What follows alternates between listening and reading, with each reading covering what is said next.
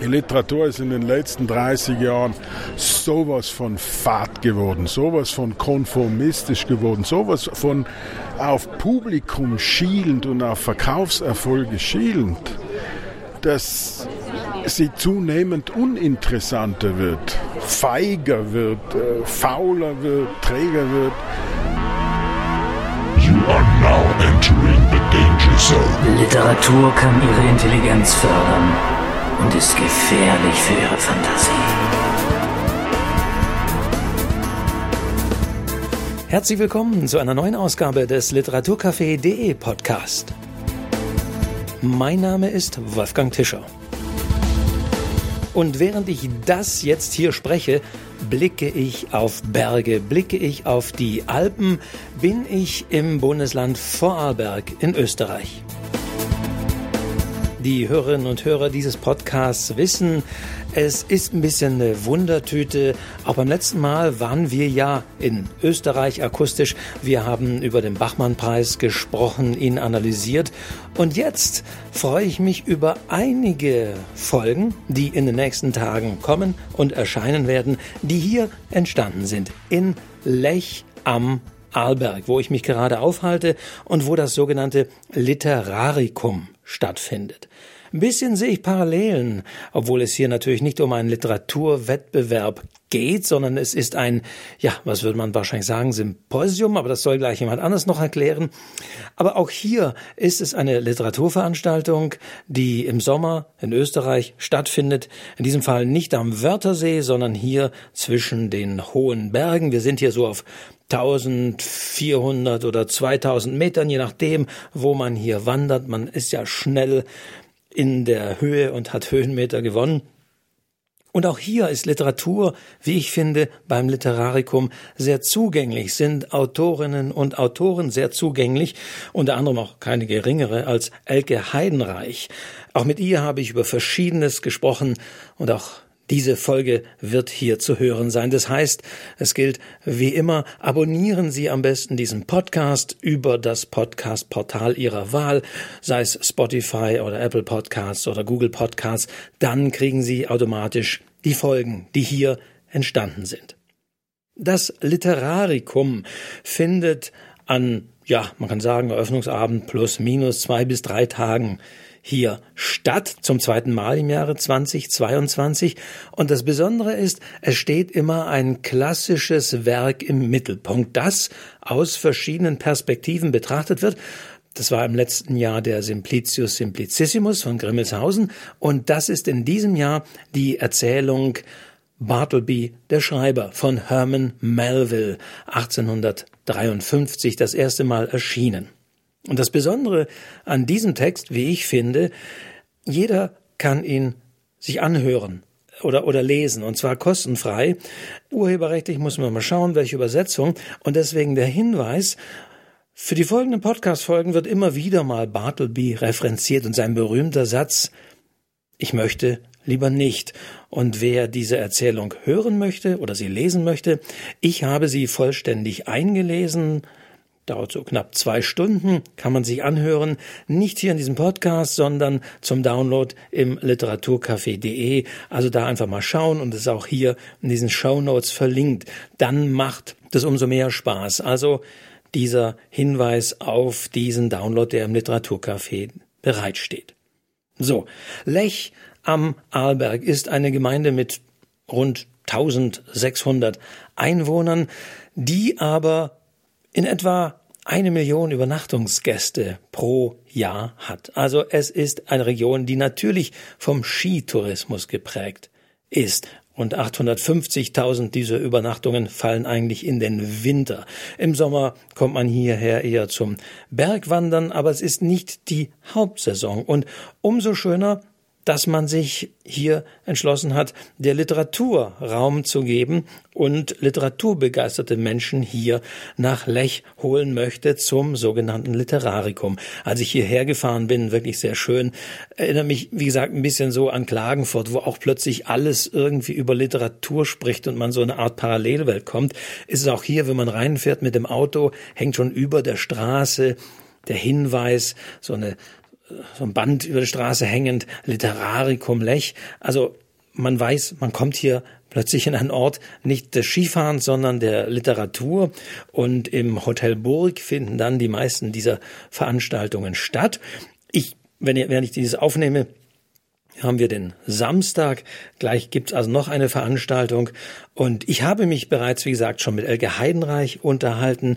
Ich habe gesprochen mit Juliane Marie Schreiber über ihren aktuellen Bestseller Ich möchte lieber nicht, also dieses Bartleby-Zitat aufgreift. Eine Rebellion gegen den Terror des Positiven. Ein sehr schönes, sehr witziges Buch, das sich darüber auslässt, dass selbst Produkte uns heutzutage Glück versprechen. Selbst das Shampoo sagt, wie wir den Tag beginnen müssen. Und selbst der Tee ist nicht mehr nur ein Kräutertee, sondern ist gleich so ein gute Nacht-Tee oder ein Schlafgut-Tee oder ein Erhol dich gut-Tee. Und was das für uns und unsere Gesellschaft bedeutet und dass es nicht unbedingt etwas Gutes bedeutet, wenn wir alle immer glücklich sein müssen, darüber habe ich mit Frau Schreiber gesprochen. Auch das wird es als Podcast-Folge geben.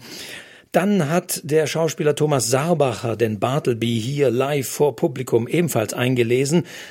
Wie gesagt, die Version kann ich natürlich hier aus urheberrechtlichen Gründen nicht bereitstellen, deswegen gibt's eine andere. Aber mit Thomas Sarbacher habe ich natürlich auch gesprochen über das Sprechen vor Publikum. Und auch da kann man, wie ich finde, einiges lernen. Also auch Autorinnen und Autoren vielleicht auch für ihr Lesen vor Publikum. Und dann gibt es natürlich äh, noch, noch weitere Gespräche. Nicola Steiner kuratiert hier das Literarikum. Einige kennen sie sicherlich als Moderatorin des Schweizer Literaturclubs. Also da werde ich auch nochmal über den Bartleby sprechen.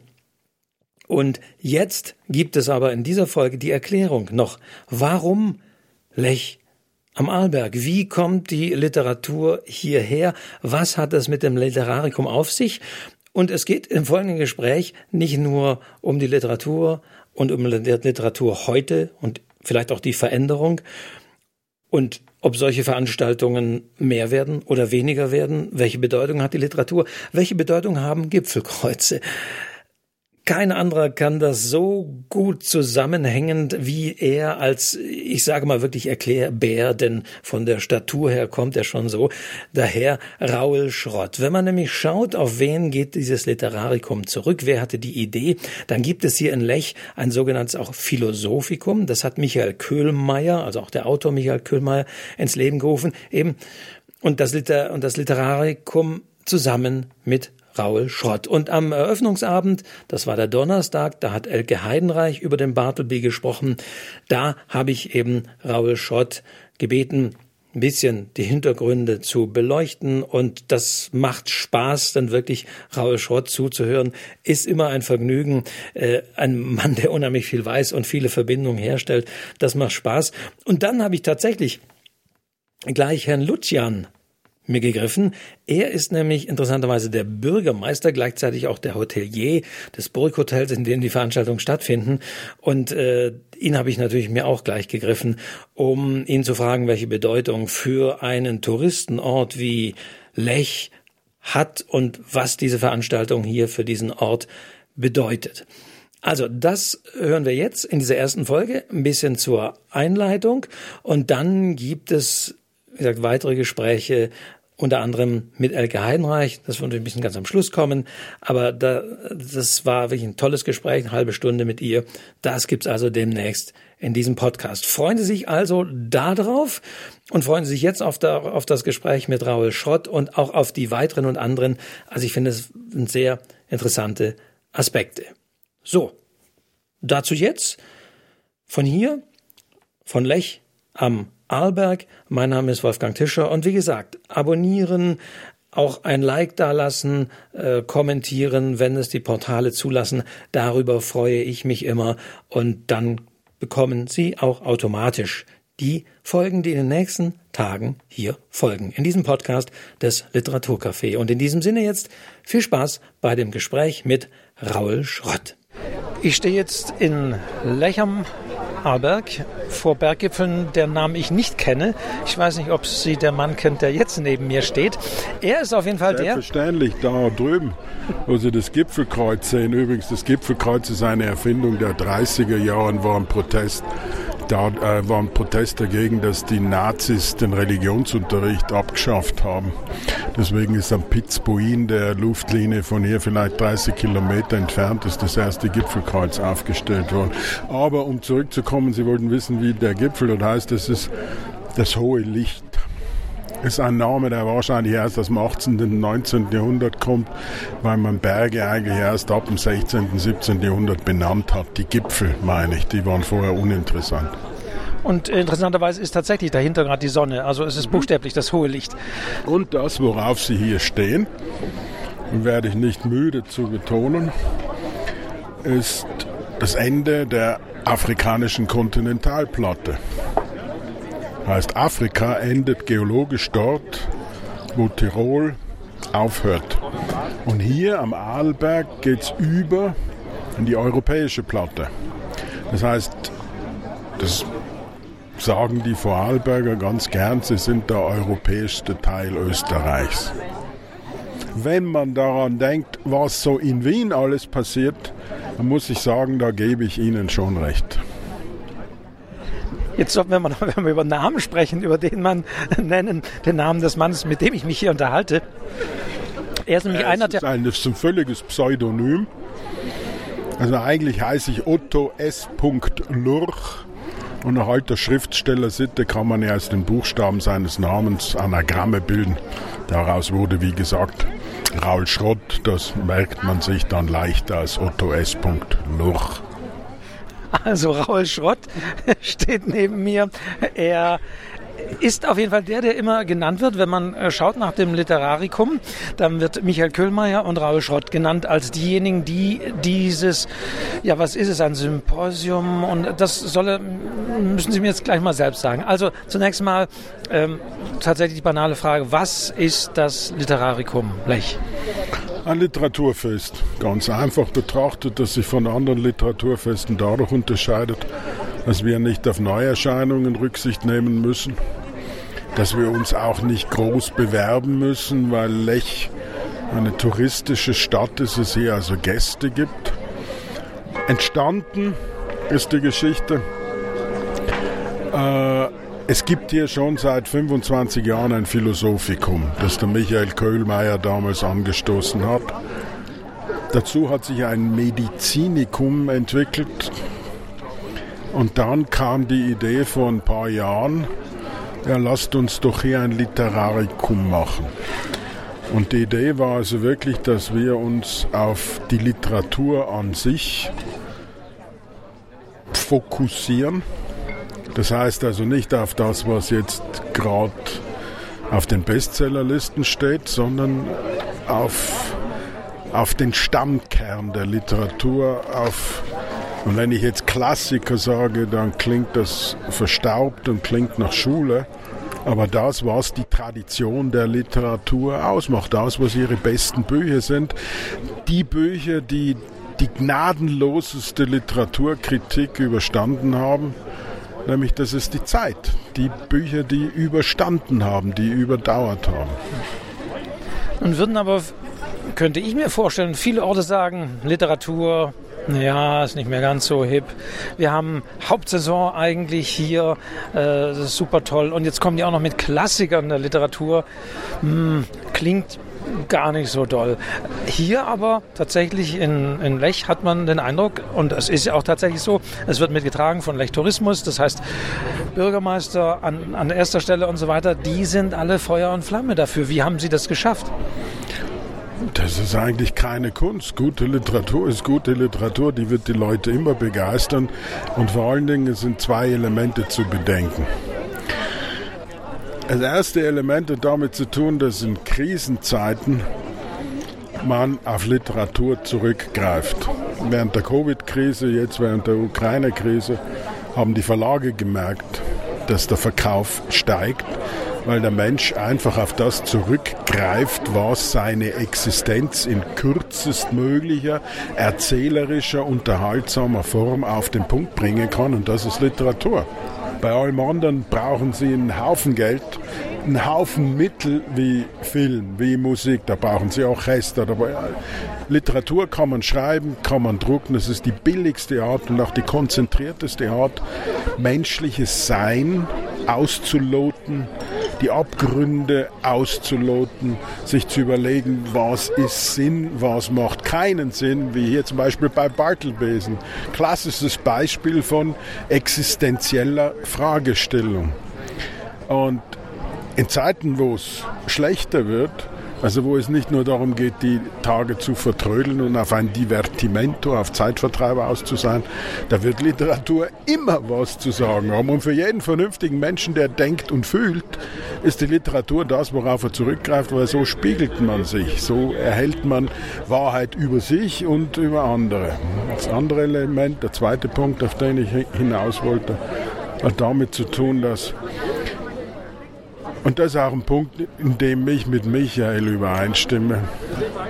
Die Literatur ist in den letzten 30 Jahren sowas von fad geworden, sowas von konformistisch geworden, sowas von auf Publikum schielend und auf Verkaufserfolge schielend, dass sie zunehmend uninteressanter wird, feiger wird, äh, fauler wird, träger wird. Also als Michael und ich angefangen haben zu schreiben, und bei uns liegen schon zehn Jahre auseinander, da war das noch, da war Literatur zu schreiben, war, war, war eine Form auch von Widerstand, von eine, eine, eine Suche nach, nach Form, nach Inhalten und allem drum und dran und so selbstbewusst die Jungen alle sind, aber es ist einfach stinklangweilig, dieses konservative, konformistische Zeugs zu lesen. Das ist jetzt so pauschal gesagt, wie man Literatur pauschal vermarktet. Das stimmt alles natürlich nicht, denn es gibt überall die Leute, die noch schreiben können und die was wollen. Aber das, was der Markt im Augenblick anbietet, ist dieses, Konf also, ist dieses konformistische Gut. Und dem die Klassiker entgegenzuhalten. Und zwar nicht die Klassiker als Klassiker, sondern als die Prototypen von verschiedenen Literaturformen, von verschiedenen Verhaltensweisen, von verschiedenen äh, Ideen, Vorstellungen, Sinnstiftungen. Da gegen den Fluss zu schwimmen, um an die Quelle zurückzukommen. Das sehen Sie, dass das auf Interesse stößt hier auf 1000 Meter Meereshöhe. Ist aber nicht immer so. Ich muss dem natürlich jetzt einzeln gehen, wenn Sie sagen, ja, das der, der Markt und so weiter. Aber letztendlich geht es ja darum, auch die Dinge zu verkaufen. Äh, heißt es, die Leute müssten auch wieder anspruchsvollere Dinge lesen. Und wie kann das passieren? Mit so Events wie hier? Nö, also da bin ich, man muss nichts. Also da muss ich, da ich mit Bartleby. Man muss den Leuten nichts verkaufen, die Leute müssen nichts tun, aber es gibt ein Angebot, das in dem Fall hier bestens funktioniert, das von Mundpropaganda weitgehend lebt. Und, äh, und das genügt eigentlich. Keiner von uns will im Vordergrund stehen. Keiner von uns will irgendetwas pädagogisch. Äh, aber wir suchen uns jedes Jahr ein Buch raus aus der Literaturgeschichte, aus der weltweiten Literaturgeschichte, das etwas über uns sagt, im Kontrast wie als Spiegel. Und äh, das funktioniert immer. Ich meine, wie alt ist Literatur? Wir sind inzwischen 5000 Jahre alt. Und was die alles produziert hat, von Homer angefangen bis Kafka und bis hinauf zu Karl-Heinz Ott und Frank Witzel und Michael Köllmeier. Also, das ist die Tradition. Ich glaube, ich glaube, das ist die Tradition, in der man sich als Schriftsteller sieht. Das ist das, wie man sich definiert, indem man sich mit den Größen der Literatur versucht zu messen. Sie als, sie als Messlatte dauernd über sich hat. Und hier zwei, drei Tage sich jetzt nur über Melville und Bartleby und das Absurde unterhalten zu können, das ist, äh, was soll ich sagen? Gibt's was Vergnüglicheres? Und wenn Sie Intellektuell sagen, gesehen.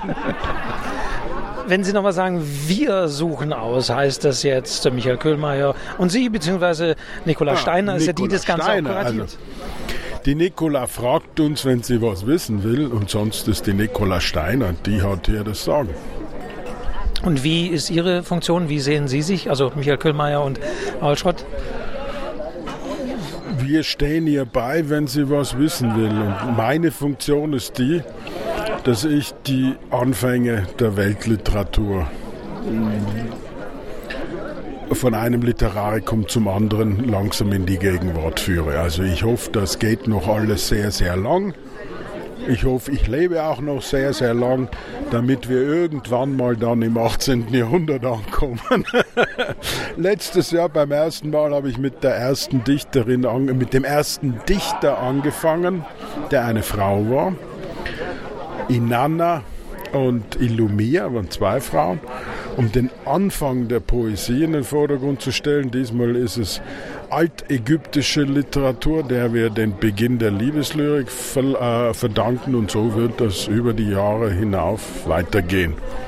Das ist mein Part dabei und bei allem anderen beraten wir uns und, Und wer also eingeladen und wird hoffen vor spricht. allen Dingen und hoffen vor nein ich, ich meine es gut ist wirklich wir können hier ein Programm machen das wirklich nur darauf schaut dass kluge intelligente Leute da sind wir müssen auch nicht mal schauen ob jetzt die Geschlechterverteilung 50-50 ist weil dieses Kriterium dass man Biologie also das, was wir zwischen den Beinen haben, zum Kriterium für das macht, was wir im Kopf haben, finde ich absurd.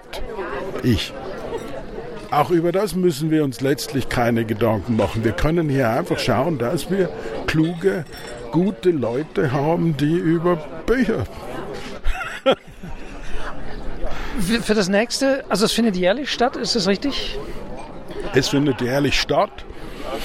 Die Stadt Lech hat nach wie vor, Gott sei Dank, so viel Geld in der Gemeindekasse. Ich hoffe, das hält noch lange an.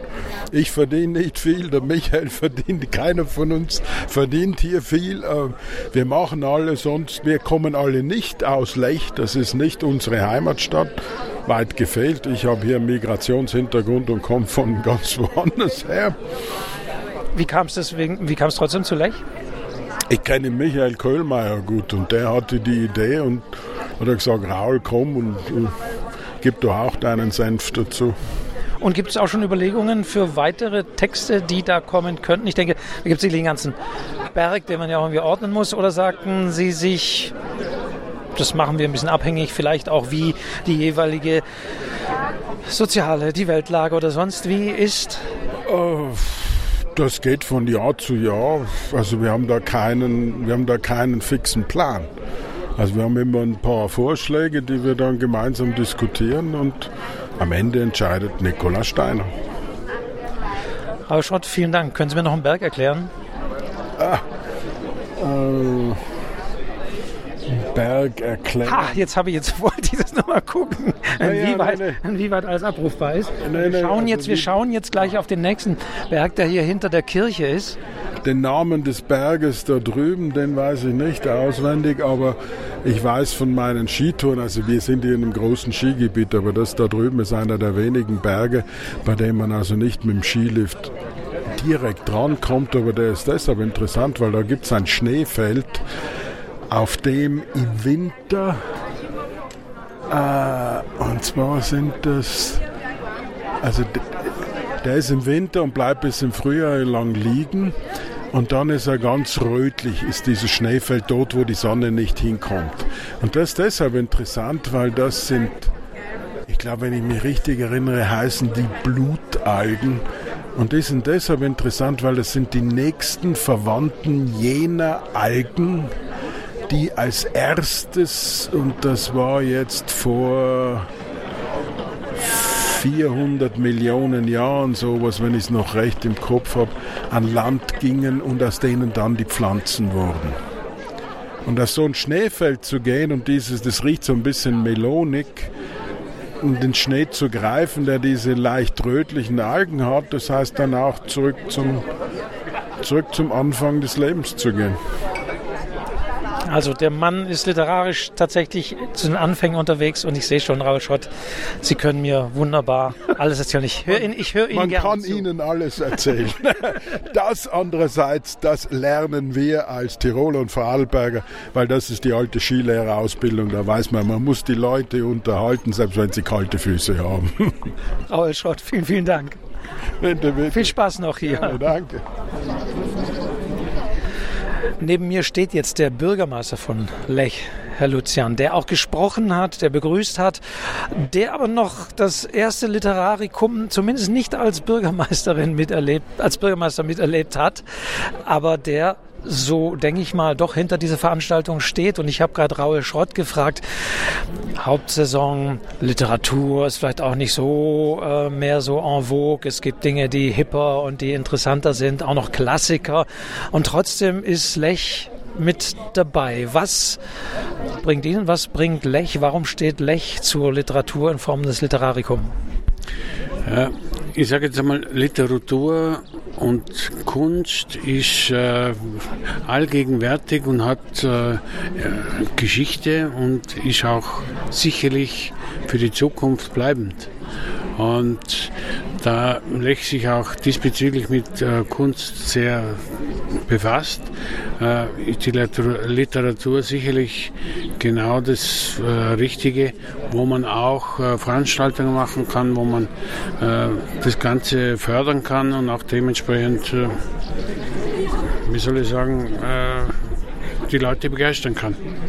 Sie sind auch selbst Hotelier hier, das heißt, äh, ist es auch merklich anderes Publikum? Kommen auch Leute gezielt jetzt zur Veranstaltung hier nach Lech? Da kommen gezielt Veranstaltungen, äh, zu den Veranstaltungen, klar, äh, das merken wir. Äh, man, es ist jetzt die zweite und ich würde sagen, es sind schon fast doppelt so viel wie letzten, im letzten Jahr. Und wenn das so weitergeht, dann sind wir in fünf Jahren bei 500 Personen und, äh, das freut mich. Super. Das ist ein gutes Ergebnis. Haben Sie überhaupt die Möglichkeit, irgendwas mitzuverfolgen, was hier in den nächsten Tagen passiert? Äh, auf jeden Fall, weil äh, diese Veranstaltungen werden im Burghotel und auf der Kriegalpe gemacht und beides sind äh, Hotels beziehungsweise äh, ist eine, Hütte, eine Restauranthütte in meinem Besitz. Äh, wir haben das Literarikum vor drei Jahren aus der Taufe gehoben, zusammen mit meinem Nachbarn, äh, mit dem Gregor Hoch. Äh, der hat aber heuer leider geschlossen, noch, weil er Umbauarbeiten hat. Und so ist, findet jetzt alles bei uns statt. Äh, ich hoffe, dass auch in Zukunft sich mehr Hotels daran beteiligen und nicht nur, dass wir da alles äh, in eigenen Reihen äh, machen müssen. Dann schauen wir mal, was noch passiert. Wie Sie sagen, steht der Tropfen. Regelmäßigkeit ist immer gut. Herr Lucian, vielen Dank für die Antworten auf die Fragen. Bitte gerne. Danke.